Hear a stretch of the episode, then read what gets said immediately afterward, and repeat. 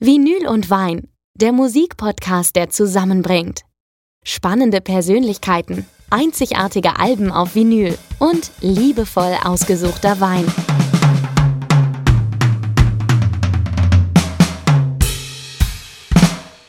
Vor mir sitzt Deutschlands bekannteste Autoschrauberin, bekannt aus TV-Sendungen wie Mein neuer Alter, Der Checker und, und, und.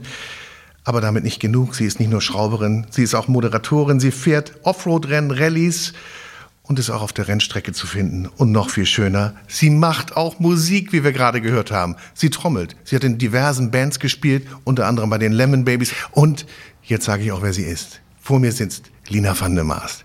War lang das Intro, ne? Das macht überhaupt nichts. Hallo. ja, schön, dass ich mit dabei sein darf.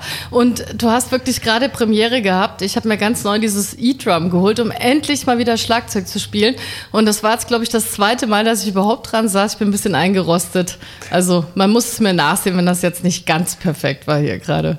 Es gab mal eine ganz, ganz aktive Zeit bei dir, ne? Als Trommlerin, oder? Ja, also ich habe ja mit äh, 16 so richtig das Schlagzeugspielen angefangen, was ja für viele auch schon wieder sehr spät ist, wie überall, wo man richtig gut sein möchte. Ne, da muss man mal schon als Kind anfangen.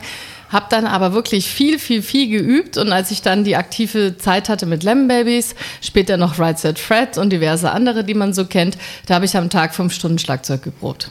Aber warst du denn immer so Musik verbunden? Hast du schon als kleines Kind schon immer Musik gehört? Warst du immer Musik verliebt? Oder wann, kannst du es erinnern? Das erste Mal, dass du bewusst Musik gehört hast? Na, es ist natürlich immer schön, wenn man Eltern hat, in meinem Fall eine Mutter hat, die Musik liebt, die sehr, sehr viel in Amerika war in ihren jungen Jahren. Die hat dort viele, viele Schallplatten eingesammelt. Und ich bin noch so ein klassisches Schallplattenkind. Ich durfte nie den Schallplattenspieler anfassen. Da hat immer Mama die Platten aufgelegt, vor allem wenn man klein war. Und ich bin aber dann auch mit äh, Downtown und was es da so alles gab. Also wirklich so den Hits der 60er, 70er, Beach Boys und so weiter groß okay. geworden. Also da kann ich bis heute nur danken Danke sagen, dass es nicht die Schlagermusik war, sondern doch etwas mehr Musikgeschichte. Es war Englisch bei euch, ja? Und so ist auch deine Musikauswahl, größtenteils. Wir sagen noch nicht so viel, aber wir haben sehr viele weibliche Artisten heute dabei. Ja, ich dachte, wir nehmen ein bisschen so ja, Inspirationen. Ähm, es geht ja heute auch immer um starke Frauen überall und da habe ich mich jetzt mal so ein bisschen in diese Richtung gerobbt. Hm, also man muss den Glauben an sich haben, ne? dass man das auch kann, dass man es umsetzen kann. Und ich finde, da ist auch unser erster Song gleich wunderbar. Magst du, du bist ja auch Radiomoderatorin, mhm. aktive gewesen, jetzt glaube ich nicht mehr. Ne? Ja, du machst lieber mit Bild. Noch ne? Gast. Ich bin lieber mit Bild unterwegs, ja. genau. Aber trotzdem kannst du ja mal die Anmoderation machen für den ersten Song. Ja, eine der Grand Dames der Popmusik. Ihr alle werdet sie kennen. Wenn ihr sie nicht kennt, dann googelt sie sofort oder stalkt sie bei Instagram oder wo man sich heute so bewegt. Alle anderen werden wissen, von wem ich spreche, wenn es um Belief geht. Keine andere als unsere große, großartige Cher. Oh, wunderbare Moderation. Ganz toll. Und damit hat sie ja auch echt Akzente gesetzt, ne? Mit dem, mit dem Song. Also eigentlich einen neuen Stil kreiert. Das ist ja so ein klassischer Evergreen eigentlich. Den kann man immer hören, der wird nie langweilig und die Frau, die hat einfach eine atemberaubende Stimme. Wahnsinn.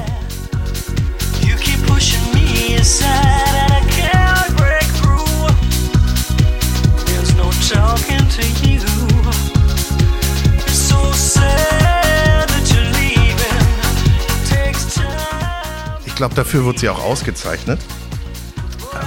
Grammy hat sie dafür bekommen. Also ein großartiges Album. Aber viele haben auch gesagt, dieser Autotuning-Effekt, das ist irgendwie eigentlich gar nicht so doll, aber hat sich durchgesetzt. Und es ist, du hörst den Song und weißt sofort.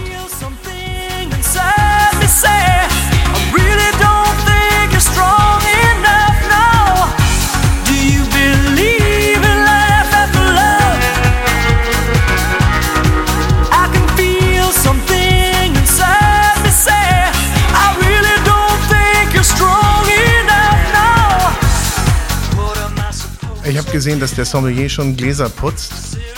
Sehr gut. Ich habe auch ganz besondere Gläser mitgebracht. Sollen wir schon verraten? woraus wir heute trinken. Also, so bruchfest, glaube ich. Ne? Ja, da werden jetzt wahrscheinlich einige weinen, die Wein ganz groß halten und dann natürlich auch immer so ihre Lebensphilosophie zu haben. Ich habe die auch. Ich trinke sehr, sehr gerne auch meinen teuren Wein, meinen besonderen Wein. Also es muss nicht immer der 3,99 aus dem Supermarkt sein. Aber ich habe draußen hier auf dem Hof einen LKW stehen. Ich habe seit ein paar Jahren jetzt ein eigenes Rennteam mit lauter Damen. Und wie das halt so ist, wenn die Mädels unterwegs sind und wir fahren mit dem nicht mal nur um die Ecke, sondern auch mal nach Marokko, nach Spanien, nach Portugal, da muss dann halt schon ein Weinglas dabei sein. Und alle, die gerne Campingurlaub machen, die werden wissen, Glas Auto passt nicht so richtig gut zusammen und deswegen haben wir so Plastikweingläser. Die sehen auch schon so ein bisschen verschrabbelt aus. Ähm, die haben schon, ja, die haben schon die Wüste gesehen. Die waren schon in der Sahara und ich dachte, stilecht trinken wir heute mal aus diesen Gläsern. Ja, wunderbar. Die haben ja echte Geschichte, nicht? Und äh, die Frage, die Frage ist nur, ob unser Sommelier da überhaupt was einschenkt. Ob der jetzt irgendwie sagt, nee, also bei mir geht's nur in das Größe, in die Größe, in das besondere Weinglas. Aber wir bitten jetzt mal unseren Sommelier Jonathan Flughaupt hier zu uns in die Runde und Jonathan hat uns natürlich von seinem Weinhaus Gröhl einen wunderbaren Wein mitgebracht und äh, verrät uns gleich, was so wunderbar an dem ist. Ja, Hallo Lina, hallo, hallo, Boris. Ich habe natürlich Wein dabei. Wie sollte es anders sein? Erstmal aufmachen und probieren? Sehr gerne. Oder ich glaube, man muss auch fairerweise dazu sagen, dass wir heute in meiner Werkstatt sitzen. Das ist wahrscheinlich jetzt für euch auch eher ungewöhnlich, ähm, auch so ein Wine-Tasting in einer Autowerkstatt zu machen, oder? Ja, hatte ich noch nie. Ich aber ich habe neulich einen Podcast gemacht, in, einem in, einer Toilette aufgenommen. Also das war auch. Was? Also da bist du jetzt schon eine Stufe drüber. Ey, Und ich habe eine sehr, sehr saubere Werkstatt, Ey, möchte ich dazu sagen. Das, man könnte hier theoretisch auch vom Boden essen. Das hätte ich muss. sagen wollen. Man kann hier vom Boden, man kann hier theoretisch, ich würde sogar machen, vom Boden essen. Ist wirklich toll. Also ich finde es eher so ein bisschen wohnzimmermäßig hier. Und dann stehen halt so ein paar Geräte rum, ne? Mit das dem man ist das Sommelier. Ich dachte, ich kriege jetzt hier so ein Schlückchen zum mal dran nippen. Nee, das nein, Glas, das nein, wird nein, gleich nein, voll nein. gemacht. Nee, nee. Trinken ja auch. Also es geht ja nicht nur ums Probieren. Aber jetzt muss ich natürlich ähm. auch fragen, bevor ich trinke. Ja, die Jungs, die kriegen auch Gläser, die bekommen aber hier die Werkstatt Gläser. Ich denke mal, die sind schon eine Stufe besser für so einen Wein, oder? Wie so ein mm. Plastik. Verändert das den Geschmack jetzt mal? Das Glas nicht. Nee? Viel wichtiger ist ähm, die Form. Mhm. Und Du siehst, die sind ja viel breiter, haben eine ganz andere Öffnung. Und zum Verkosten ist es eigentlich ganz gut. Du kannst das richtig schwenken, du kannst reinriechen. Also die Jungs haben jetzt so eine Art ähm, Cognac-Glas, muss man dazu sagen. Wir haben halt unser Plastik-Weinglas. Ähm, es gibt aber auch viele, die trinken Wein aus Pappbechern. Das finde ich zum Beispiel immer ganz schrecklich, weil ich finde, da verändert sich sofort der Geschmack von Wein. Und das voll. ist meine persönliche Pappbecher gibt auch direkt einen Geschmack ab. Ähm, okay. Das ist, ist wirklich so. Aber das Glas beeinflusst auch den Geschmack. Und zwar wie der Wein auf die Du willst trinken, ne, Boris? Nee, ja. nee ich wollte okay. jetzt. Nein, das ist ja wieder. Also, nee, es geht wirklich so auch darum. Gedrängt. Das mag ich nicht. Wie entfalten sich die Aromen im Glas? Ähm, werden die gebündelt? Kommen die dann oben gezielt raus oder gestreut? Wie trifft der Wein auf die Zunge? Ist es eher so ein schmaler, feiner Strahl oder so ein breiter Schwall? Und dadurch werden ganz andere Bereiche an der Zunge, auf der Zunge und am, am Gaumen auch erreicht. Und der Wein schmeckt, der gleiche Wein schmeckt aus zwei unterschiedlichen Gläsern komplett anders. Darf ich mal riechen, ob er auch unterschiedlich riecht? Weil ja, ich finde ihn jetzt relativ. Also ich habe ja so eine Hundenase. Wenn ich im Flugzeug sitze und zehn Meter, zehn Reihen vor mir hat einer Schweißachseln, rieche ich das leider. Ich kann meine Nase so schlecht verschließen. Das heißt, wenn ich Wein rieche, rieche ich eigentlich meistens auch relativ viel. Und der ist ja schon jetzt voller Geruchsnoten hier, aber voller positiver Geruchsnoten. Ja. Okay. okay. Toll. Darf Was man jetzt trinken? Wann dürfen ja, wir denn? Ja, klar. Haben wir jetzt, Komm, also, aber wir können danach immer noch drüber reden. Aber erstmal ist riechen, ne? Lange riechen. Ja, in der Regel schon, nippen. aber ich dachte. Prost. Nippen? Ja, dann nippen, mhm. ne? Mhm. Also, es ist, wenn man schlau über Wein reden möchte, keine Ahnung hat und dann das Raten anfängt. Aber ich würde sagen, ist da so Muskatnuss oder irgend sowas drin? Mhm. Ja. Das sind extreme oh. Kräuter, Gewürztöne. Was du gar nicht so hast, was man anders erwarten würde, es fehlen komplett diese Fruchtnoten. Diese mhm. Rebsortentypischen Apfel-Birnennoten, die man normalerweise hätte in diesem, es ist ein Weißburgunder, die sind im Hintergrund. Die kommen auch, aber ganz zum Schluss, ganz dezent. Finde ich toll. Also Sehr steinig. Du hattest ja. dir einen Weißwein gewünscht, trocken, mhm. mineralisch und das ist so mineralisch, wie es wird. Und aus welcher Ecke kommt Aus der, der? Pfalz, aus Gimmelding. Ähm, ah. Das ist eigentlich ein Ort weiter Ah, als. Kennst, kennst du das? Ich, ja, Pfalz, da kommt Ja. mein Lieblingswein auch her. Ah. Kann ich dann auch gleich empfehlen. Vielleicht hast du aus der Ecke auch was dabei. Ähm, darf ich jetzt schon Schleichwerbung machen? oder Natürlich, später klar, erst? natürlich. Okay, also Dr. von Basaman Jordan, Sauvignon Blanc, in dem Fall von 2020, den trinke ich sehr, sehr oft. Ist das die gleiche Gegend oder? Das ist die gleiche Gegend, das ist sogar fast die gleiche Gemeinde, ähm, die auch an der Mittelhart. Bassermann Jordan ist eines der renommiertesten Weingüter aus der Ecke da unten. Wir sind an der Mittelhart, ein sehr diverses Gebiet, was Boden angeht, vor allen Dingen mit Lössböden, Buntsandsteinböden, die dominieren hier. Du hast ein wahnsinnig tolles Klima, weil du einmal die Ebene hast ähm, und dann oben den kühlenden Effekt vom Wald auf der Mittelhart. Und ähm, das Weingut Christmann gibt es schon wahnsinnig lange, seit 1789 meine ich. Ähm, wird jetzt in neunter Generation geführt von Sophie Christmann. Sind wir bei dem Thema starke Frauen. Sophie hat 2018 das Weingut übernommen, arbeitet aber noch mit ihrem Vater und ihrem Großvater zusammen, der mittlerweile, ich glaube, über 90 ist. Ähm, hat studiert, hat im Ausland viel gearbeitet, gehört zu so einer neuen Generation an Winzerinnen, die ähm, nicht nur die klassische Ausbildung machen im Weinbau, sondern wirklich auch studieren, Weinbau studieren und im Ausland ihre Erfahrungen sammeln und alles zurückbringen in elterlichen Betrieb und den nach vorne bringen. Findest du ganz viel. Und Ähm. ist der jetzt ganz besonders ausgebaut? Und dieser Wein ist, ja, es ist ein Ach ganz ja, alter. Weinberg, eigentlich aus Kirchenbesitz, ähm, heißt auch Pfarrwingert, äh, wird seit einigen Jahren gepachtet von der Familie Christmann. Ähm, super alte Reben, mindestens 25 Jahre alt, eher noch älter. Dadurch hast du eben sehr kleinbärige Trauben, die unglaublich viel Geschmack hervorbringen, aber eben weggehen von diesen Fruchtaromen hin zu diesem sehr mineralischen, kräutrigen, steinigen. Der Wein ist auf den Punkt gelesen, der ist nicht überreif, sondern wirklich vollreif geerntet. Du hast so eine frische Fruchtsäure. Die Frucht ist, wie schon angesprochen, zurückhaltend. Ähm, dann ist das Ganze gepresst worden. Ja, Also ich muss jetzt mal Frage. fragen, weil mein Wein ist von 2020, deiner ist auch von 2020. Mhm.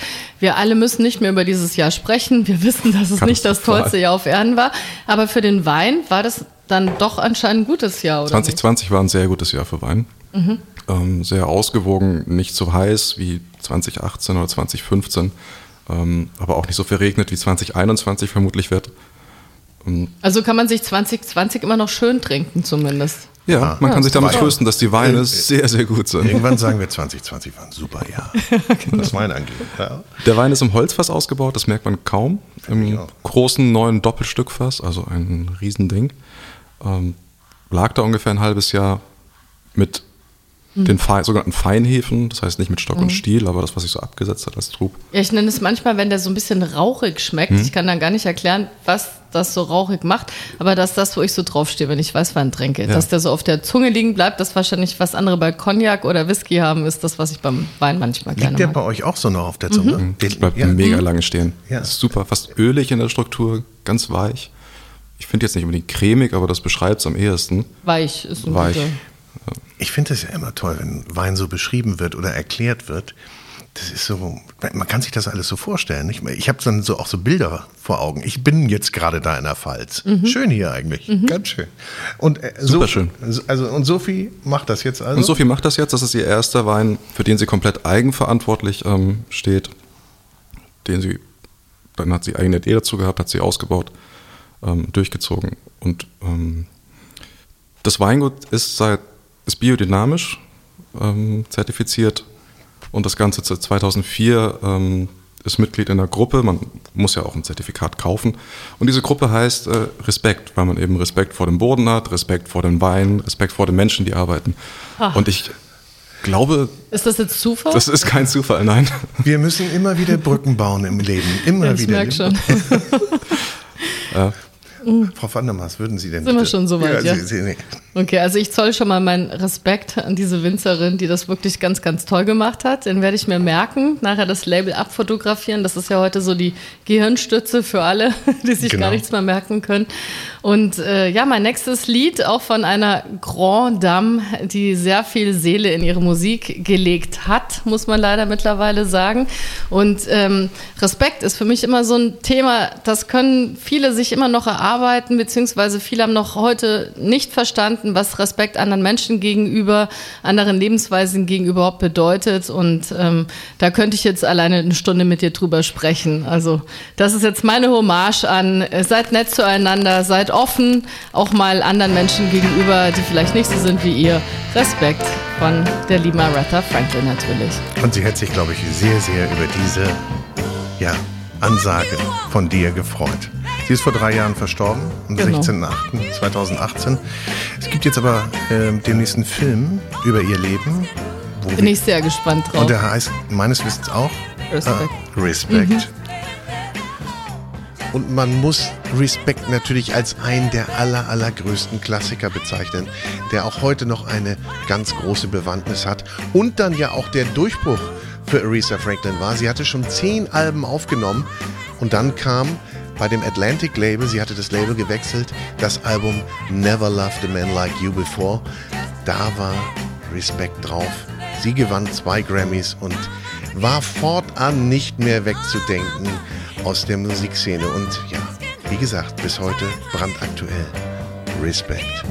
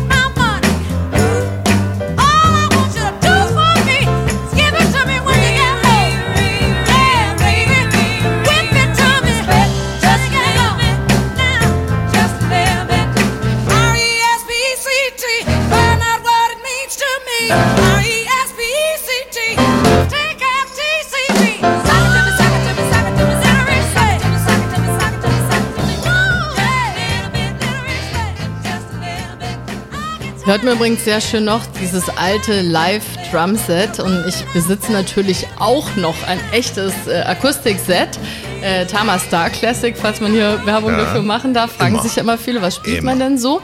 Das besitze ich schon seit 20 Jahren mittlerweile, liebesheiß und innig, hege und pflege es, weil das aber halt doch manchmal ein bisschen laut ist, selbst wenn man in Berlin lebt, wenn man übt, ähm, habe ich letztes Jahr gemeinsam mit einer Bassistin beim Musikmachen wieder die E-Drums entdeckt. Äh, ich habe jetzt hier ein Roland E-Drum-Set stehen und da hat sich technisch derart viel getan, dass es echt wieder Spaß machte, auch drauf zu spielen. Deswegen habe ich mir das geholt, um eben auch mal wieder zu üben, um wieder den Einstieg in die Musik zurückzufinden.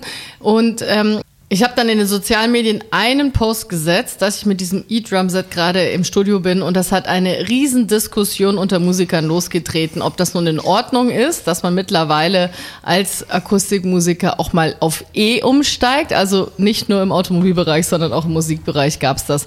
Und ich habe mich da irgendwann rausgezogen. Ich werde bei beiden bleiben, denke ich mal, das vielleicht auch mal mixen, neue Wege beschreiten und von dem her ist das jetzt einfach meine Art, Musik zu machen. Also in der Musik gab es das ja auch, ne? Umstieg von Vinyl dann auf CD beziehungsweise digital. Das ist ja auch eine Glaubensfrage. Genauso wie bei den Drums dann. Und du sagst ja, du bist mit Schallplatte aufgewachsen. Hast du auch noch welche? Ich besitze wieder relativ viele. Ich hatte eine ganz große Sammlung, habe auch von meiner Mutter ein paar Platten bekommen, als ich dann von München nach Berlin gezogen bin, vor mittlerweile 21 Jahren.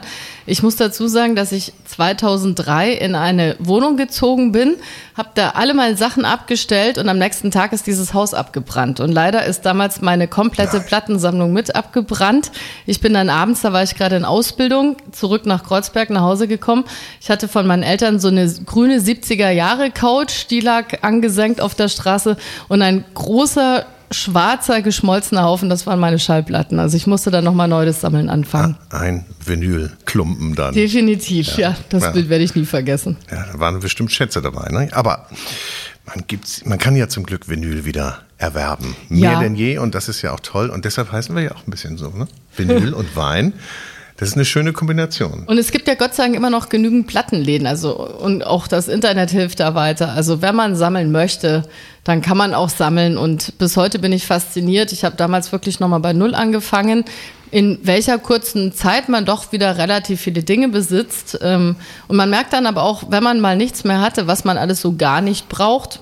Manchmal habe ich das noch bei Fotos, ne? So dieses, zeig mal ein Foto aus deiner Kindheit. Dieser, äh, die Alben sind auch mit abgebrannt, leider. Ja. Aber ähm, es, man vergisst es irgendwann, man verschmerzt es. Ja, ja okay, das, das absolut. Ich glaube auch, man erstmal bewahrt man sich ja auch ganz viel im Kopf und im Herzen und braucht da vielleicht nicht diese Devotionalien. Wobei, wenn man was abspielen möchte, wie eine Platte, dann ist das natürlich auch schön. Warst du denn so eine, so eine Plattenladenhängerin früher? Äh, du, in München ja. bist du ja aufgewachsen, hast du gerade gesagt. Ja? Ja, dann bin ich immer zu WOM. Ich weiß gar nicht, ob es das noch gibt in der Fußgängerzone. WOM, WOM. Das war immer der, der Musikladen, der immer alles zuerst hatte. Das war das Musikgeschäft, nicht der Musikladen. Ne? Ja. Deutsch, nicht so Ja. einfach. Warum gab es ja mehrere in WOM, München sogar, WOM ne? gab es mehrere in München, ja. Wahrscheinlich, ich meine, man muss ja dazu sagen, ich war da 14, 15, 16, ne?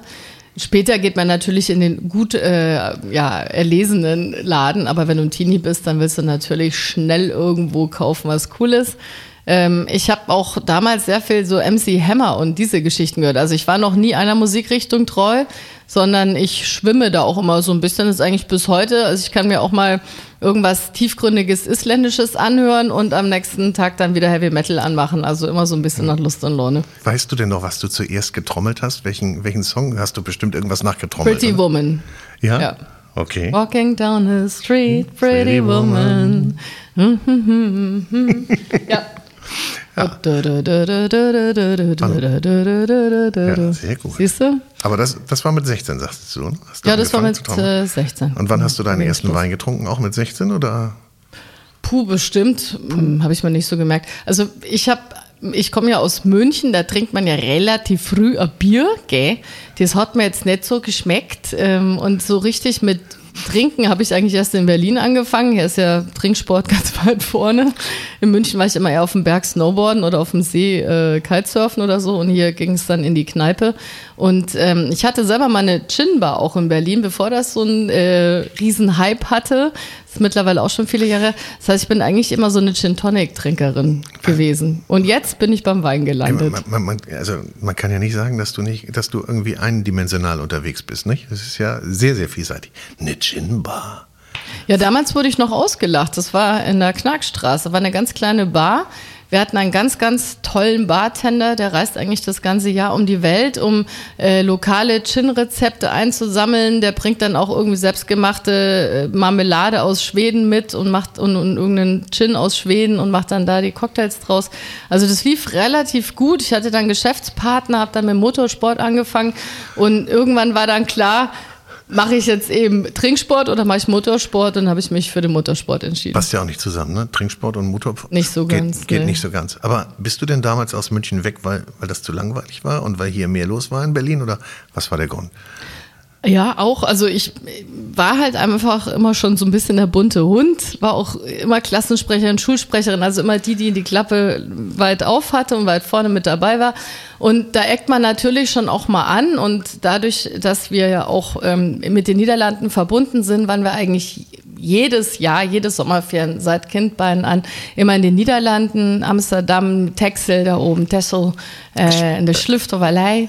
Und, Also, ich höre das doch gleich. ja, das, kan also du wat heute nicht. Nederlands praten vandaag, maar ähm, ja, und da habe ich natürlich Ich gemerkt, das ja, dass die ich Welt mag das ja sehr gerne hören. Wollen wir weitermachen jetzt auf Nederlandse Sprache? ja, kann je ook äh, Nederlands of äh, Nee, ich kann das aber ganz gut verstehen. ja, gut Ich so. Ja, du kommst ja aus dem Norden, das Ja. ist ja wieder alles miteinander verbandelt. Man merkt dann halt, es, es gibt noch mehr Welt da draußen und woanders ticken die Menschen halt auch ein bisschen anders. Und jeder, der Amsterdam kennt, weiß alleine, Amsterdam und München, das sind schon zwei riesen unterschiedliche Städte. Und ich habe mit auch mit 16 in, in München der Muffathalle bei den Bates und die Vorband waren die Lemon Babies. Und ich habe den Stick vom Schlagzeuger von den Bates gefangen, wollte mir den unterschreiben lassen. Die Lemon Babies standen auf der Bühne, haben mich dann gefragt, ob ich weiß, wo man abends noch weggehen kann. Da sind wir damals gemeinsam ins Atomic Café gegangen und so habe ich die kennengelernt und so bin ich dann irgendwann auch, als Julia dann ausgestiegen ist, bei den Lemon Babies gelandet und das war für mich dann auch ganz, ganz klar. Jetzt wird's Berlin, da wartet die Musik auf mich und das war natürlich nach München, wo alles immer so in so einem Trott vor sich hinlief, war das natürlich mega spannend und die Chance mal rauszukommen. Wenn ich das höre, glaubst du an Zufälle oder an Fügung? Ja, also bei mir im Leben eher Zufälle. Ähm, ich bin so ein Mensch, wenn ich was plane, ähm, dann kann ich eigentlich immer davon ausgehen, dass es genau das nicht wird und irgendwas anderes Großes genau in dem Moment durch die Tür kommt und da muss man halt auch offen für sein. Ich kenne sehr viele Leute, die viele Chancen auch im Leben hatten, aber die das vielleicht gar nicht sehen oder zu spät sehen und ich habe da immer schon, ja, ich bin halt ein spontaner Mensch. Ich habe gemerkt, da gibt's was und dann meistens auch ohne nachzudenken erstmal ab in die Richtung und dann irgendwann hat man gemerkt, ob es die richtige Entscheidung war oder nicht. Ja, aber viele marschieren ja auch einfach weiter. Die können gar nicht Fullstop machen und dann umdrehen und sagen, oh, da geht jetzt was auf oder da ist jetzt ein Zeichen, das ich annehmen muss. Wie ist denn das beim Autorennen eigentlich? Okay, Autorennen, was, was du machst ja lieber Offroad, ne? Am liebsten, du bist Offroaderin. Eigentlich. Ich bin Offroader. Ja, auch da äh, muss man wieder sagen, Berlin zum Beispiel ist jetzt wieder die falsche Stadt, um mit dem Motorsport anzufangen. Ja, also äh, wo willst du denn hier Rallye fahren?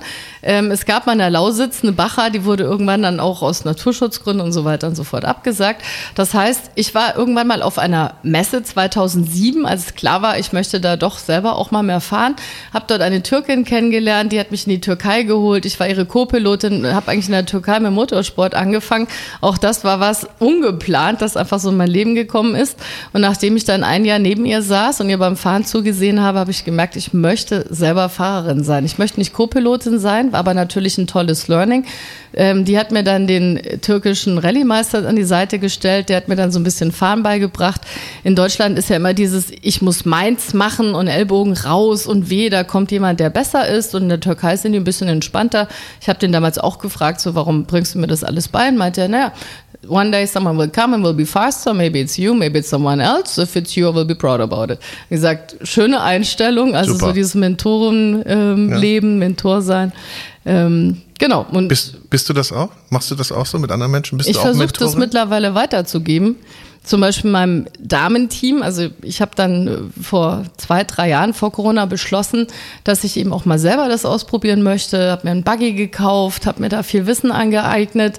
Man hat ein riesen Learning. Ich habe mittlerweile viele Teamchefs kennengelernt, die das seit 16, 20, 25 Jahren machen, die mir dann auch zwischendurch auf die Schulter klopfen und sagen, du ähm, halte durch. Es ging uns allen mal so. Man sieht natürlich immer nur das Große, was viele Menschen geschafft haben und man sieht ganz, ganz selten, was da alles dahinter steckt und wie viel Durchhaltevermögen da auch Ja. äh, vonnöten war.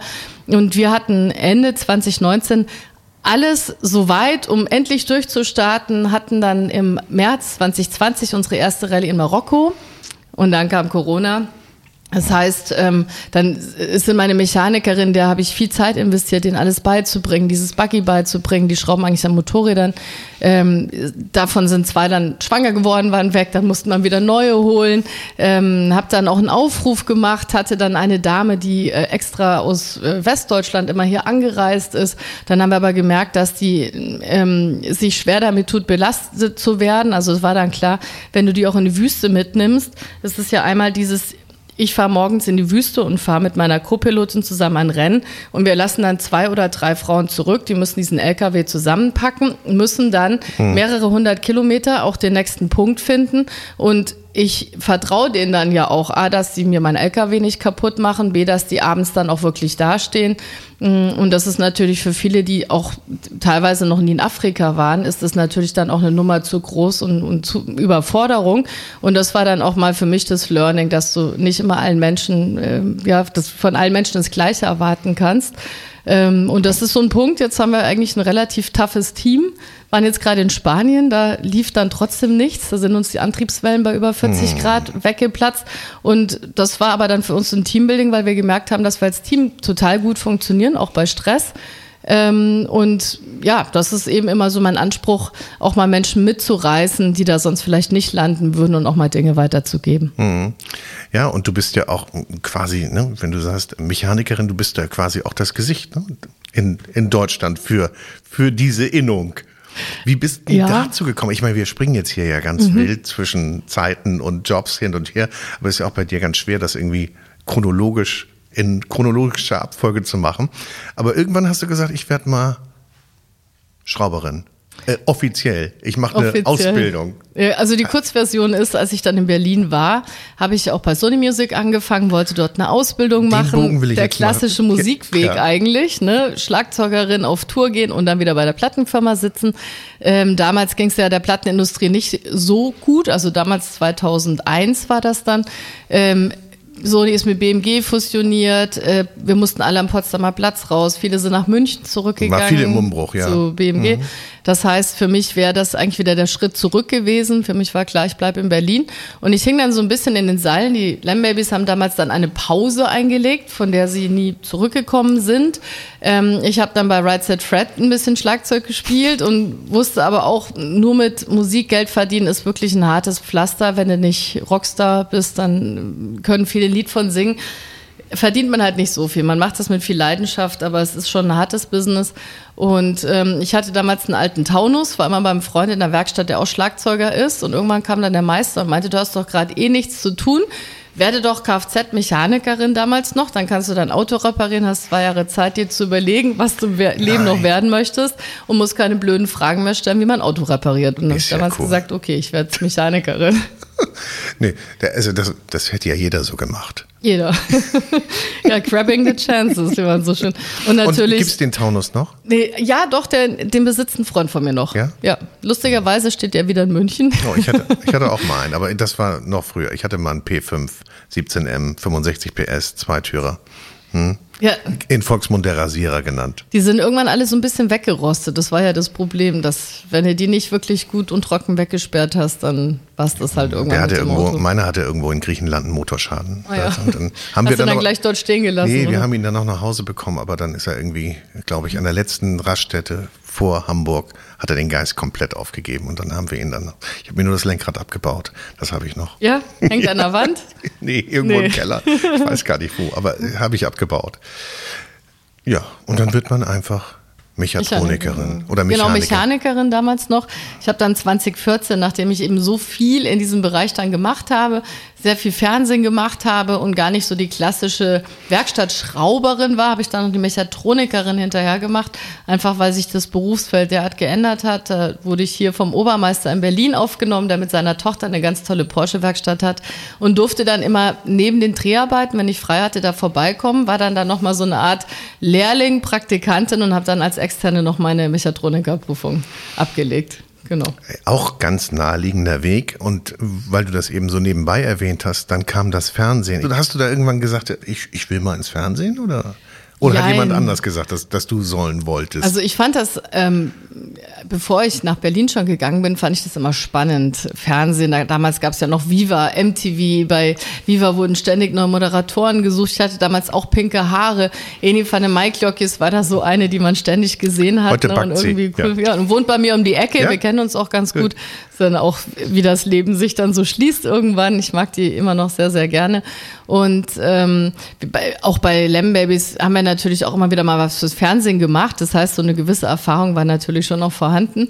Und hier bei mir in der Werkstatt hängt ein Kalender an der Wand. Da sieht man mich beim Schrauben. Ist ein sepiafarbenes Foto. An einem alten Citroën äh, Kastenwagen? CY, genau. Mhm. CY, ja, genau. Ähm, da kam damals ein Fotograf vorbei und hat da so einen äh, Meilenberg-Kalender gemacht.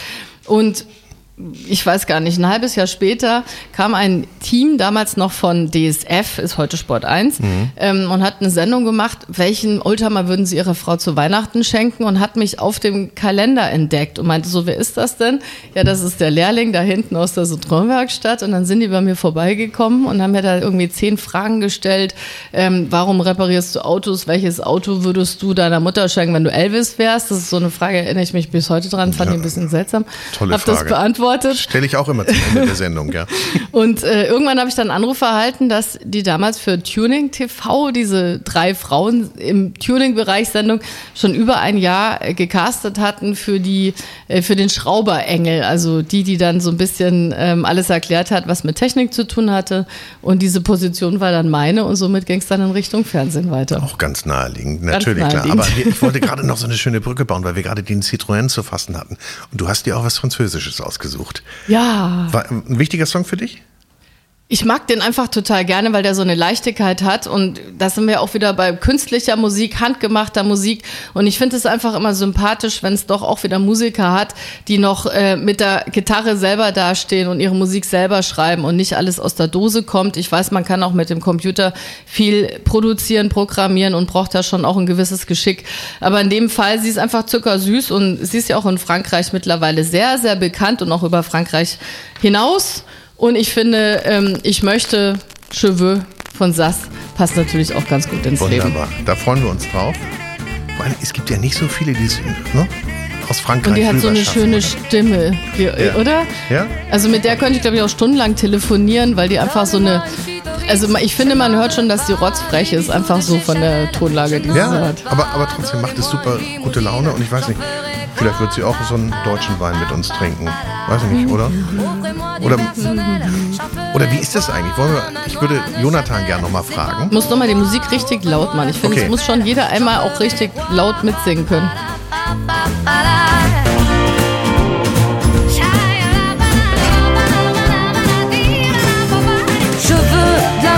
De la joie, de la bonne humeur. Ce n'est pas votre argent qui fera mon bonheur. Moi je veux crever la main sur le cœur. Allons ensemble découvrir ma liberté. Oubliez donc tous vos clichés. Bienvenue dans ma réalité.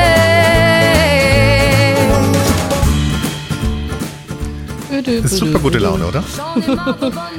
Habe ich leider noch nie live gesehen, möchte ich unbedingt auch irgendwann mal noch live sehen. Ich glaube, wir müssen ganz, Das ganz viel live nachholen. Ne? Ja, das stimmt, definitiv. Hast du auch so viele Tickets noch liegen irgendwie? So für Ich habe Konzerte? Beth Hart habe ich mir ein Ticket geholt. Die hat jetzt dieses Jahr im November gespielt, ist nächstes Jahr auf Oktober verschoben worden und das ist echt noch ganz schön lange hin. Also, Das ist lange hin. Da freue ich mich drauf. Das ist lange hin. So, und jetzt kommt ein klein bisschen Werbung, denn ihr fragt euch ja schon längst, mit was für einem Plattenspieler spielen die diese wunderbaren Vinyls ab? Ich lüfte das Geheimnis, es ist ein Lenko-Plattenspieler. Lenko, echte Traditionsmarke, 1946 in der Schweiz gegründet. Die haben dann 1967 den L75-Plattenspieler rausgebracht, ein legendäres Teil. Und heute bauen sie wieder Hi-Fi-Produkte allererster Güte und über 30 verschiedene Plattenspielermodelle, teilweise mit USB, Bluetooth und Boxen und Phono-Verstärker. Also ihr könnt die in jedes System integrieren und wer Lust hat auf einen coolen Plattenspieler, der kommt an Lenko nicht vorbei. Und wir machen weiter mit wunderbaren Vinyls, gespielt auf dem Lenko-Plattenspieler. So, das war der Werbebreak. Ich wollte gerade Jonathan einmal, äh, der uns gerade so freundlich nachgeschenkt hat, das dürfen wir ruhig sagen, ne? Ich war so dass er uns hier ganz gut Ja. versorgt. Doch. Wir mögen ihn auch immer noch, den Wein. Wie kalt muss der sein? Wie, welche Temperatur darf der haben? Nicht zu kalt. Nee? Ähm, eher 10 bis 12. Okay. Ja. Ja, das, das tut ihm ganz gut. Das gibt mir dieses, dieses weiche Mundgefühl, was ihr beide so mochtet am Anfang. Wird noch ein bisschen mehr betont dadurch. Und sag mal, weil wir gerade einen französischen ja, Nouvelle Chanson gehört haben.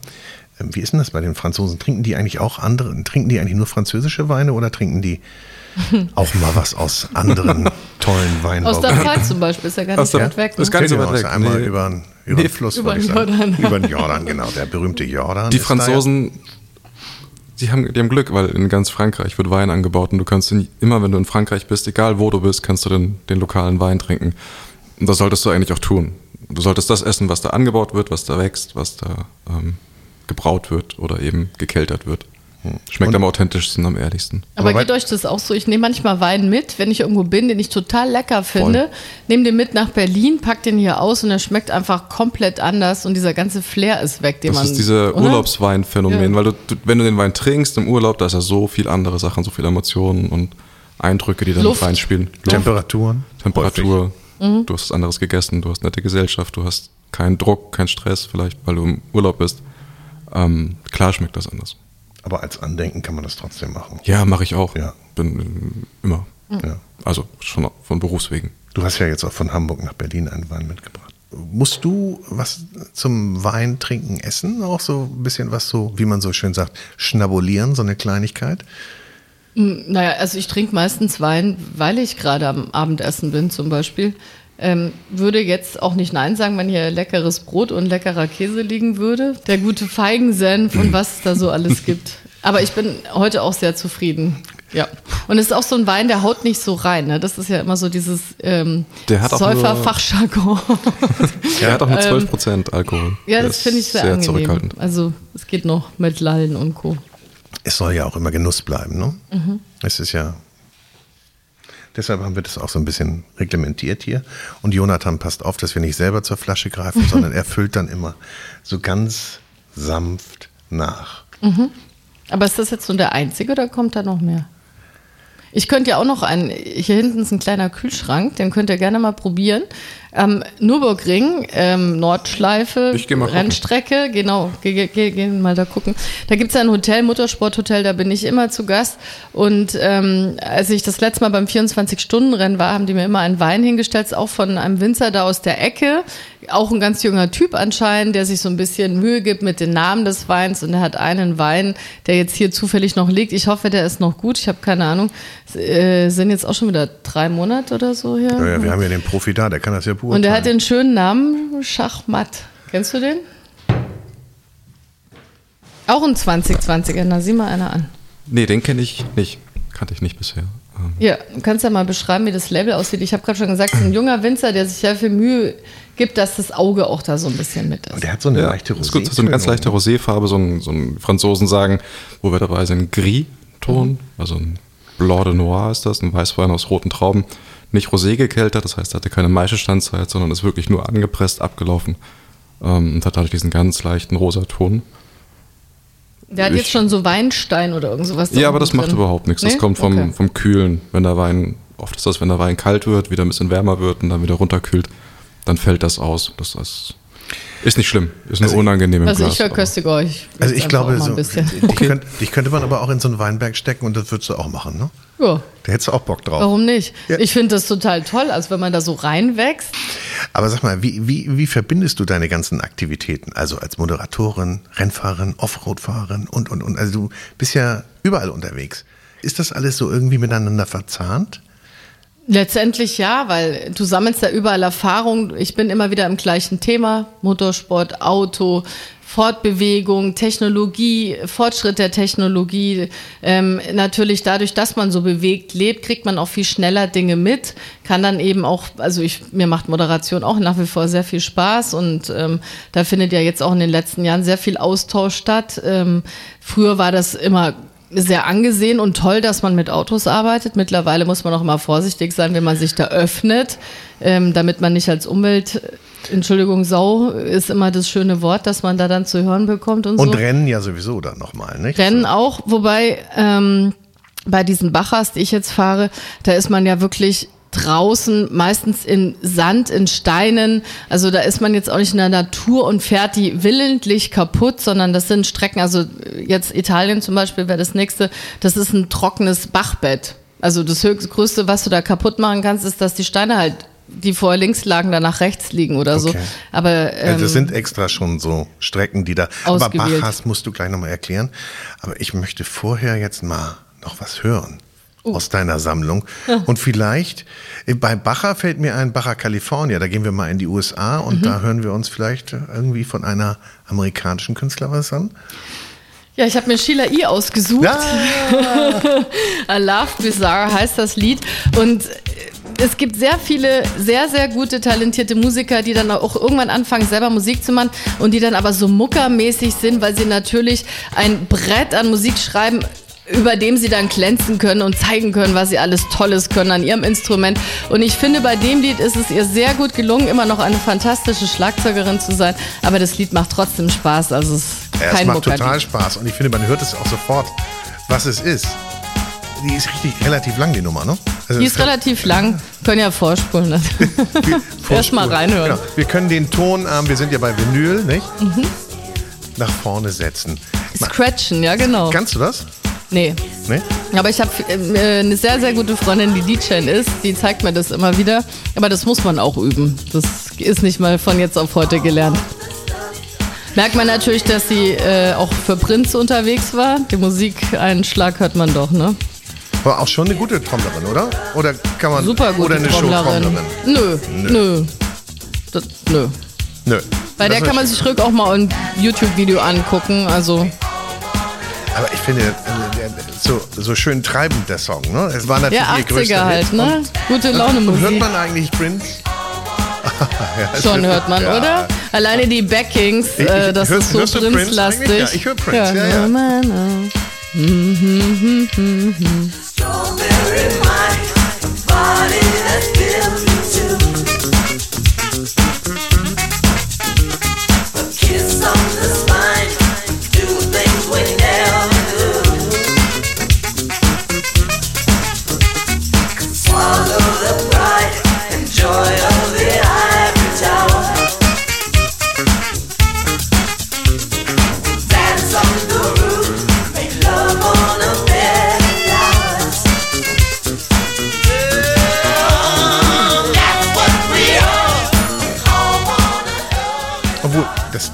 klingt jetzt hier relativ einfach, ne?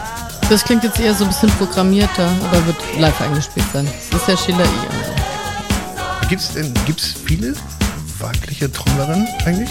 Mittlerweile, ja, auch in Deutschland gibt es ein paar Frauen, ähm, viele, die sich auch über die sozialen Medien so nach vorne geschoben haben, die vielleicht sonst, wie ich, auch in irgendeinem Keller gesessen wären und die dann halt erstmal dort zeigen konnten, was, was sie so drauf haben. Äh, wobei man dann schon noch unterscheiden muss. Ich bin zum Beispiel immer so eine ähm, Seelenschlagzeugerin, also ich bin schon auch eine Technikerin, aber ich setze mich halt einfach hin und spiele so nach Lust und Laune. Und es gibt mittlerweile sehr viele Frauen, die einfach technisch sehr versiert sind. Da gibt es auch eine relativ junge, die äh, dann Songs nachspielt und das, da merkst du so eine richtige Fricklerin, so eine Technikerin. Und es gibt ja auch viele, also ich finde, egal an welchem Instrument, man muss schon auch ein bisschen sexy aussehen. Man muss merken, dass man mit diesem Instrument zusammenschmilzt. Und was ich an diesen Mucker-Muckern immer ein bisschen schlimm finde, ist, wenn die dann so im Gesicht schon so mitzählen. One, two, three, four. Und dann so Gesichtszuckungen haben, wo ich immer denke, boah, die höre ich mir dann lieber auf einer Platte an, aber die muss ich jetzt nicht live sehen. Aber dieses Wort, das geht mir nicht aus dem Kopf. Die Seelentrommlerin. Das ist ja ein ganz neues Wort für mich. Das finde ich ganz toll. Da höre ich auch ganz viel raus.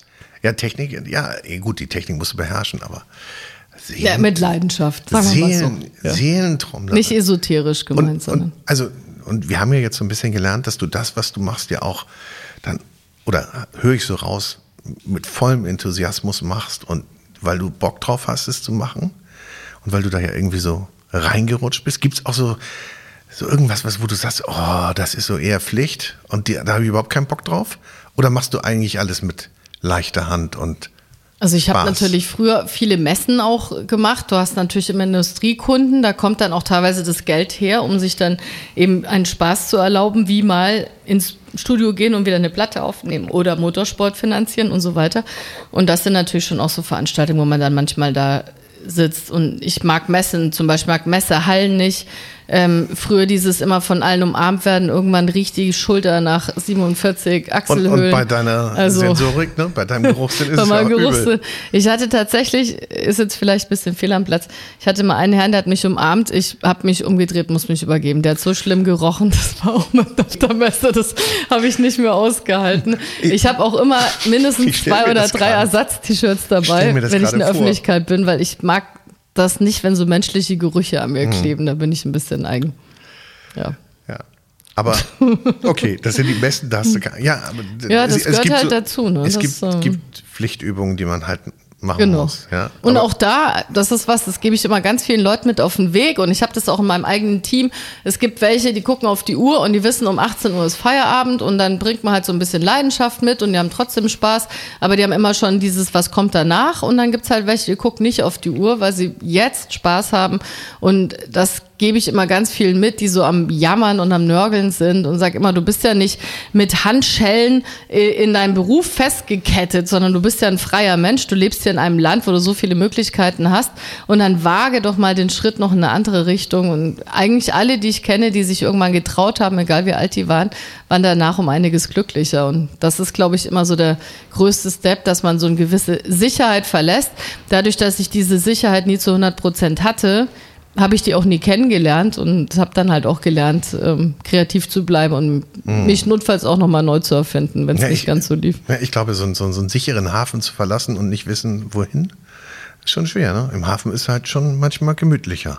Na, und klar, wenn man gar keine Ahnung hat, wohin, dann bleibt man auch lieber da sitzen. Aber wenn man so eine Idee hat, im Kopf wächst, dann sollte man dieser Stimme schon auch mal Raum geben und da so ein bisschen drauf hören.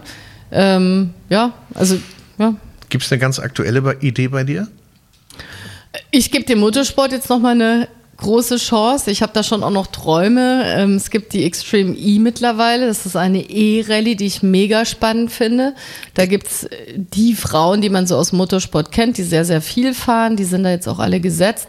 Da werden aber auch immer Plätze frei. Und natürlich auch hier seit Corona, ich konnte nichts fahren. Ähm, ich war dieses Jahr in Russland, bin gefahren, aber auf dem Auto, das nicht meins war, das war sehr, sehr anstrengend. Das heißt, da konnten wir jetzt nicht gerade mit super Ergebnissen glänzen. Jetzt war ich gerade in Spanien, habe es nochmal versucht. Da sind uns die Antriebswellen weggerissen. Also ähm, da setze ich jetzt nochmal an. Das ist jetzt zum Beispiel was, sage ich, möchte da nicht irgendwann sagen, ich habe es nicht versucht, sondern ich schlage nochmal die Richtung ein. Ich habe aber auch eine Freundin, die Bassistin ist und die jetzt gerade wieder auf mich zukommt im Bereich Musik. Also Ja. erst Motorsport, dann die Musik, Okay. aber einfach Aber Extreme E musst du noch mal erklären. Was macht man da? Was sind das für Fahrzeuge? Ähm, es haben vielleicht manche schon von der Formel E gehört. Das sind die Formelfahrzeuge, die zum Beispiel auch hier in Berlin dann im Kreis fahren. Und dieser Macher hatte dann vor zwei Jahren ähm, die ja eigentlich geniale Idee. Ist natürlich viel Marketing, da steckt sehr, sehr, sehr, sehr, sehr viel Geld dahinter. Also da sind ja auch nur Teams wie Lewis Hamilton, Rosberg, ähm, McLaren und und und Abt ist mit dabei. Also schon auch Teams, ähm, ne, die sich das vielleicht auch leisten können, am Anfang mit dabei zu sein. Ähm, das sind eigentlich wie so Wüstenflitzer, die man von der Dakar kennt, nur dass die eh angetrieben sind. Also Paris-Dakar Rallye. Genau. Wir, wir äh, haben, ja. so, ähm, Ja. der, die Idee ist natürlich, dass man jetzt E-Mobilität auch so ein bisschen weiter verkauft, nicht nur auf der Rundstrecke, sondern auch im Offroad-Bereich. Mm, Die Fahrzeuge, die sind auf einem Schiff, die St. Helena. Dieses Schiff ist jetzt zum Beispiel die, äh, das letzte Rennen, die waren im Senegal äh, schon Rennen fahren, Saudi-Arabien. Jetzt geht's nach Grönland, da findet das nächste Rennen statt. Und vor Ort wird immer so ein bisschen auf Missstände auch aufmerksam gemacht, ähm, worunter leidet dieses Land gerade. Die suchen jetzt zum Beispiel noch ein Land, weil wegen Corona ist Brasilien weggebrochen. Ich habe denen jetzt Hawaii vorgeschlagen. In Hawaii sind die Strände richtig verschmutzt, sieht man auch auf, äh, in den sozialen Medien. Das heißt, die würden sich jetzt dann beispielsweise Hawaii aussuchen. Dort findet dann ein Rennen am Strand wahrscheinlich statt. Vorher kommt aber ein Riesentrupp, macht dort eine Aufräumaktion, äh, die Presse kommt und, und ähm, ja, also man versucht dieses schöne Rising Awareness, wie man heute immer auf Englisch sagt, so ein bisschen Aufmerksamkeit irgendwo hinzulenken. Letztendlich geht es aber auch um Motorsport und da fahren alle mit, die man irgendwie kennt, die Namen im, sich im Motorsport gemacht haben. Also da fährt wirklich so die Königsklasse Aber- gegeneinander. Aber das ist ja auch eine coole Verbindung. Und mit dem Anspruch ist schon klasse. Sind Frauen denn immer noch Exoten im Rennbetrieb oder in diesem ganzen Motorsportbetrieb? Ja, wobei auch da gibt's jetzt mittlerweile wieder mehr, die, die da auch einsteigen. Ähm, ich bin da letztendlich auch schon eine Oma in dem Geschäft. Die meisten, die sind so um die 20, ich werde jetzt 42. Also Wie ist denn das mit jemandem, der jetzt das erste Mal in so einem Fahrzeug mit dir mitfährt, auf dem Beifahrersitz? Der äh, schwitzt doch. Naja, was, was natürlich immer gemein ist, ich weiß ja schon, je nachdem, wie ich einlenke, dass das Fahrzeug jetzt gleich quer fährt. Das weiß der Co-Pilot nicht oder der, der mitfährt. Und ich sage immer Handy weg und aus dem Fenster gucken, weil die meisten, die machen, jeder muss heute immer alles filmen und fotografieren.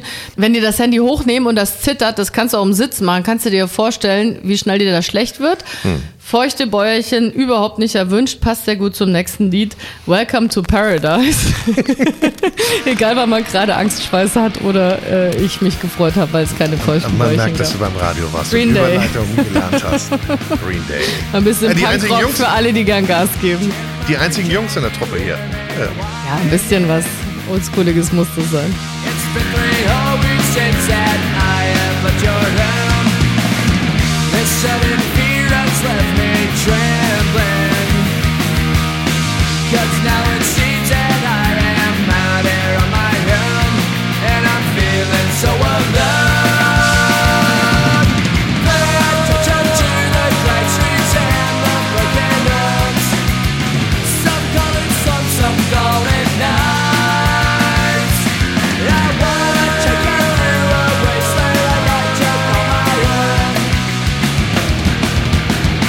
Welcome to paradise. Welcome to Paradise von Green Day von dem Album Dookie. Dookie, Oktober 1994, ist auch schon alt. Ja, das war kurz, Ich- kurz das wär bevor gestern ich mit gewesen Schlagzeugspielen angefangen habe. Ja? Ja, aber es ist auch, das sind einfach so Lieder, die du hast immer gute Laune, wenn du die hörst. Es gibt ja so, weiß ich nicht, Radiosender, die spielen immer noch die gleichen Songs, die ich gehört habe, als ich als Kind bei meinen Eltern, wo du denkst, boah, also bisschen sehr hängen geblieben. Aber es gibt halt auch Musik, die einfach immer gut ist. Ah, das ist er. Was ist denn so ein Lied, das du hören. zum Beispiel immer, immer anhören könntest? Hast du da irgendeins? Ich wurde noch nie diese Frage gefragt. Ähm, und zwar ist es ähm, David Bowie, Young Americans. Ah. Und dann mache ich aber auch gerne nochmal einen Ausflug zu dem Heroes-Album. Mhm. Wurde ja in Berlin produziert hier. Ne? Also David Bowie ähm, bin ich wirklich, wirklich traurig, dass ich den nie persönlich getroffen habe. Den fand ich immer cool. Und da hätte man in Berlin jede Menge Chancen gehabt. Es gibt ja viele, die hier Geschichten erzählen, dass sie nebenan gewohnt haben. Ja, oder ja, ja. Also ich, ich war mal im Hamburger Madhouse Club und da hieß es, David Bowie ist gerade raus. Und das war so wahrscheinlich so eine Minute oder zwei, wo man wirklich aneinander vorbeigegangen wäre. Wahrscheinlich hätte ich ihn gar nicht gesehen mit den ganzen Bodyguards rum. Aber das fand ich schade. Den hätte ich gerne nochmal getroffen. Guter Typ. Young Americans. Gibt's auch auf Vinyl. Habe ich auch noch. Jonathan hat nochmal die, ich, das ist ein bisschen zu salopp, ne? Die Pulle aufgerissen, darf man gar nicht sagen, ne? Doch, das ist er. Muss Ja, man denn eigentlich okay. das Glas jetzt zwischenspülen? Nö. Verfälscht sich da? ge- Nee, okay. Austrinken reicht. Das hat man mir immer. Ach, jetzt kommt der Schachmatt. Okay. Mal So. gucken, ob der noch genauso schmeckt wie in der Eifel oder ob sich statt Geschmack auch verändert hat, ne? Den darfst du ja nur in der Nordschleife trinken, ne? Ja, guck mal, der riecht jetzt zum Beispiel nach fast gar nichts, wenn wir da einen Ich wollte Rüssel mal, ich reinhängen. ich wollt mal hören, wie die Gläser Ne? klingen. Oh, schön. Ja, ne? Prost. Prost. Nee, den riech ich, ich riech den gar nicht. Ja? Ich riech den nicht. Ne? Also ganz sanft. Ganz Ein dezent. ganz ein zarter. Ganz leicht. Ja, Schachmatt heißt er aber, ne? Ja. Der kommt dann von hinten mit der Faust durch. wahrscheinlich. Ich mag ihn. Ich auch. Ich, mir gefällt der auch ganz Ja, gut. klassischer Blanc de Noir, ne? Wenig Säure, schön trocken, dezente, rotfruchtige Aromen, so ein bisschen bärig. Aber Blanc de Noir ist nicht so gängig, oder? Doch, doch, Ja? gibt's viel. Ähm, ist beliebt, weil du halt immer diese, diese Frucht hast von den roten Trauben, trotzdem wenig Säure, einen sehr trockenen Wein dabei. Ähm, zugänglich, unkompliziert. Was ist denn eigentlich? Lecker, wenn man das sagt. Ja, aber es ist kein Rosé, ne? Weil ich zum Nicht im Beispiel mag ja überhaupt keinen nee. Rotwein, nur Weißwein. Und der sieht wirklich ein bisschen rosarot aus, fällt mir jetzt hier, aber es ist ja kein Roséwein, Nee, ne? Zwiebelschalenfarben. Aha. Ja, klar. Ja, so ganz Die, leichte. die, die, Farben. die Sommeliers haben sowieso immer so ganz komische Begriffe, finde ich. Findest du? So, ja, aber Zwiebelschalen. Hau mal einen raus, also. Nee, also ich habe, ich habe, drauf also, nee, ich wollte jetzt gerade sagen, irgendwie, irgendwas habe ich doch neulich gehört, irgendwie Hühnerstall oder irgendwie sowas. Also Hühnerstall gibt's nicht als Bezeichnung. Äh, klar, wenn der Wein stinkt, dann stinkt der Wein, Ja, kannst du schon sagen. Was ist denn Ähm, die beliebteste, wenn er stinkt, so vornehm gesagt? Ganz beliebt ist ähm, Sauvignon Blanc, so richtig intensiv. Ja. Es gibt so einen Ton, der ist so grün, man kann sagen Buchsbaum oder man sagt eben Katzenpipi. Katzenpipi finde ich großartig. Katzenpipi war's, genau. Ja. Nicht Hühnerstall, Katzenpipi. Katzen ist nicht so nett. Das Würde ich Was nie dem du? Winzer sagen, dass ein Wein nach Katzenpipi riecht. Nee. Aber ich hatte neulich einen Wein, den habe ich dann sofort weggeschüttet und ich wusste nicht, ob der schlecht ist oder ob das einfach meine Mhm. Geschmacksknospen sind, die dem überhaupt nicht zugesprochen haben. Der war wirklich richtig ölig und ich habe mir eingebildet, dass der ein bisschen nach Öl auch schmeckt, so also wie man sich Motoröl oder wie Motoröl riecht. Gibt's das? Wie war also der von der Farbe? War der dunkel? Der oder? war eher dunkel auch, ja. Ja. Und das war wirklich, also dachte ich, entweder ist der schlecht oder ich. Oder es bin war in der Tat eine der Typ Verwechslung. Kann- Oder ich habe hier aus Versehen am Ölschrank. Kann, diese Farbe kann daher kommen, dass wenn der Sauerstoff bekommen hat, solange offen war oder Mhm. einfach oxidiert ist, weil der Korken zum Beispiel ausgetrocknet ist. Dann wird er dunkel oder wenn er zu lange rumsteht, ähm, kann auch zu warm geworden sein. Ja, der hat auch wirklich Dann- gerochen, also so, so, ja, als hättest du Erdöl irgendwie reingeschüttet. das war Das ganz, ganz da, seltsam. Dann hat dir jemand vielleicht Ja. da irgendwie eine Freude machen wollen. Ja, genau, mal ein ganz edler Tropfen für dich, die Lena. ist für, oder vielleicht war das so, die ist für dich und die ist fürs Auto. ja, genau. oh Mann. Herrlich. Lena, wie lange, wir haben gerade gesagt, ne, also du bist jetzt äh, nochmal im Angriff im Motorsport. Du planst vielleicht ein neues Musikprojekt. Du moderierst weiter. Mhm, Gott sei Gibst- Dank. Gibst du, hast eben so was gesagt, ich will der, du hast gesagt, ich bin ja eigentlich schon die Großmutter da. Nicht? Und dann sagt, Die Oma, nannte, ja. ja. die, oder die, ja, und dann nanntest du dann den, äh, den Namen, habe ich jetzt gerade wieder vergessen. Carlos Sainz? Carlos Sainz, der mit ja, Ende 60 noch Rennen fährt. Gibt es da sowas, dass man sagt, man muss sich irgendwie so einen Plan machen jetzt so, das mache ich dann irgendwann nicht mehr oder Trommeln dürfte ich dann nicht mehr oder Autorennen dürfte ich dann nicht mehr fahren? Oder gehst du da einfach so rein und sagst, hey, es kommt, wie es kommt und ich fühle mich so, wie ich mich fühlen will? Es kommt definitiv, wie es kommt. Beim Moderieren ist natürlich schon so, dass man da immer ähm, was zeigen muss und was können muss. Wie in allen anderen Sachen. Ne? Also wenn ich die Sticks nicht mehr halten kann und zitternd hinterm Schlagzeug sitze, sollte ich es vielleicht äh, sein lassen. Das gleiche beim Motorsport, wenn ich mich dann nur noch überschlage oder auch nicht mehr wohlfühle. Das geht vielen Frauen so, vor allem wenn die dann Kinder bekommen haben, dass dann einfach ne, was anderes angeht im Kopf und Thema Sicherheit dann wichtiger wird. Man sieht es bei Jutta Kleinschmidt, die ist mittlerweile auch über 50. Die fährt jetzt auch bei der Extreme nochmal mit. Also okay. deswegen, also da sind wirklich keine Grenzen gesetzt. Man hat es bei Heidi Hetzer gesehen, äh, auch eine Berliner Ikone, die mit über 80 noch durch Afrika gefahren Welt ist, gefahren, bevor oder? sie dann nachts äh, im Schlaf einfach davon Ja. gewandert ist. Also ähm, kann ich mir auch gut vorstellen, warum nicht mit 80 noch einmal durch Afrika fahren. Also Alter ist kein Argument für irgendwas und auch nicht nochmal wieder irgendwas Neues zu starten, ne? Absolut. Also ich habe vor zwei Jahren noch Grafikdesign studiert, weil ich noch mal was Neues machen wollte und sehr viel mit Grafik hier auch in der Werkstatt arbeite und äh, es einfach auch selber können und verstehen wollte. Ich habe eine Grafikerin hier, mit der kann ich jetzt aber auch ganz anders arbeiten, weil ich ihren Fachjargon jetzt auch beherrsche und kann viel schneller arbeiten.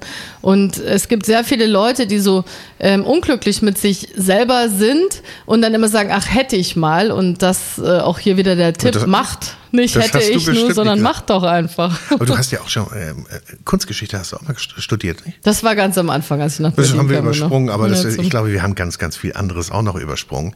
das macht nichts. Wir haben jetzt aber eine Dame zu fassen, Mhm. die hat auch ganz viel gemacht. Ist bis heute einfach die Granate unter den Sängerinnen. Auch eine Frau, die ich leider nie persönlich kennenlernen durfte. Never say never, aber mittlerweile, sie lebt ja äh, bei Zürich in Küsnacht, ist mittlerweile über 80. Ähm, ich habe neulich ein Interview von ihr gelesen, also die hat auch noch lange nicht aufgegeben, die hat immer noch Pläne, diese Frau.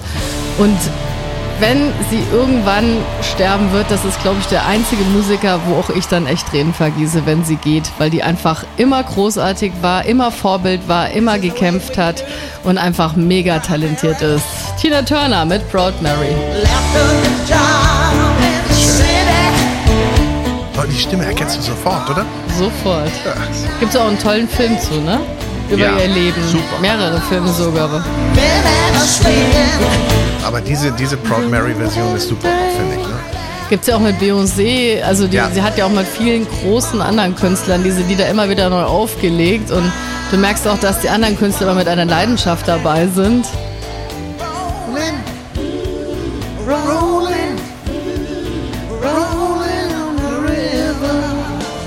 Und jetzt laut machen und wir singen lieber nicht mehr mit.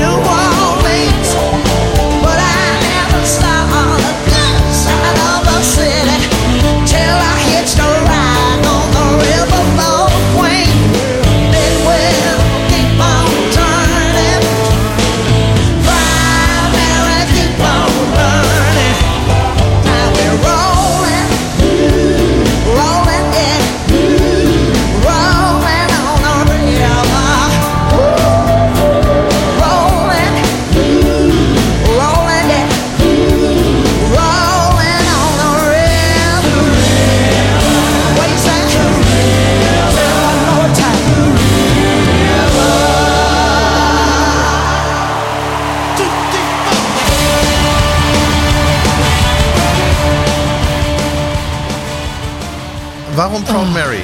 Warum hast du die Proud Mary? Ich meine, ich bin ganz begeistert davon. Aber warum? Ja, das ist ja so ein Lied, da streiten sich viele drum, worum geht's denn da eigentlich?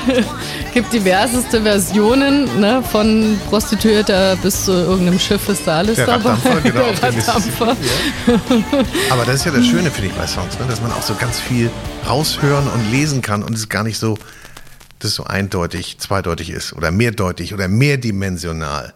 So Ja. wie du ja auch unterwegs bist. Ja, man kann für sich selber Rolling, Rolling immer schön weitermachen. Ne? So geht das Leben. Und ich finde, das ist auch so ein Lied, da kannst du einfach irgendwo Auto fahren, egal wo du bist, einfach dieses Lied laut aufdrehen, hast sofort gute Laune. Auch Hörst- im Stau. Auch im Stau. Hörst du beim Autofahren immer Musik? Ähm, kommt drauf an, wenn ich viel Stress habe, ich fahre ja wirklich sehr viel Autobahn. Ich bin diesen Monat zum ersten Mal in meinem Leben in einem Monat 10.000 Kilometer Autobahn gefahren. Das habe ich auch noch nie geschafft. War eben auch runter nach Spanien zur Rallye und zurück mit dabei und, und, und. Ähm, und da mache ich dann zwischendurch auch mal alles aus, weil für mich dann die Meditation des Autofahren ist. Mal wirklich komplett runterfahren, über Dinge nachdenken. Ähm, aber gerade abends, wenn ich müde werde oder wenn ich im Stau stehe, mache ich dann meistens Musik an, die gute Laune macht. Und dann voll aufgedreht? Auch, meistens, ja. Du hast meinen vollen Respekt. Und deshalb nochmal zum Abschluss. Aretha Franklin. Juhu. Hört euch gute Musik an und lebt euer Leben und habt Spaß dabei. Danke dir, Oh, was Boris. für ein Schlusswort. Vielen Dank, dass wir bei dir sein durften. Danke euch. Vielen Dank. Cheers. Tschüss.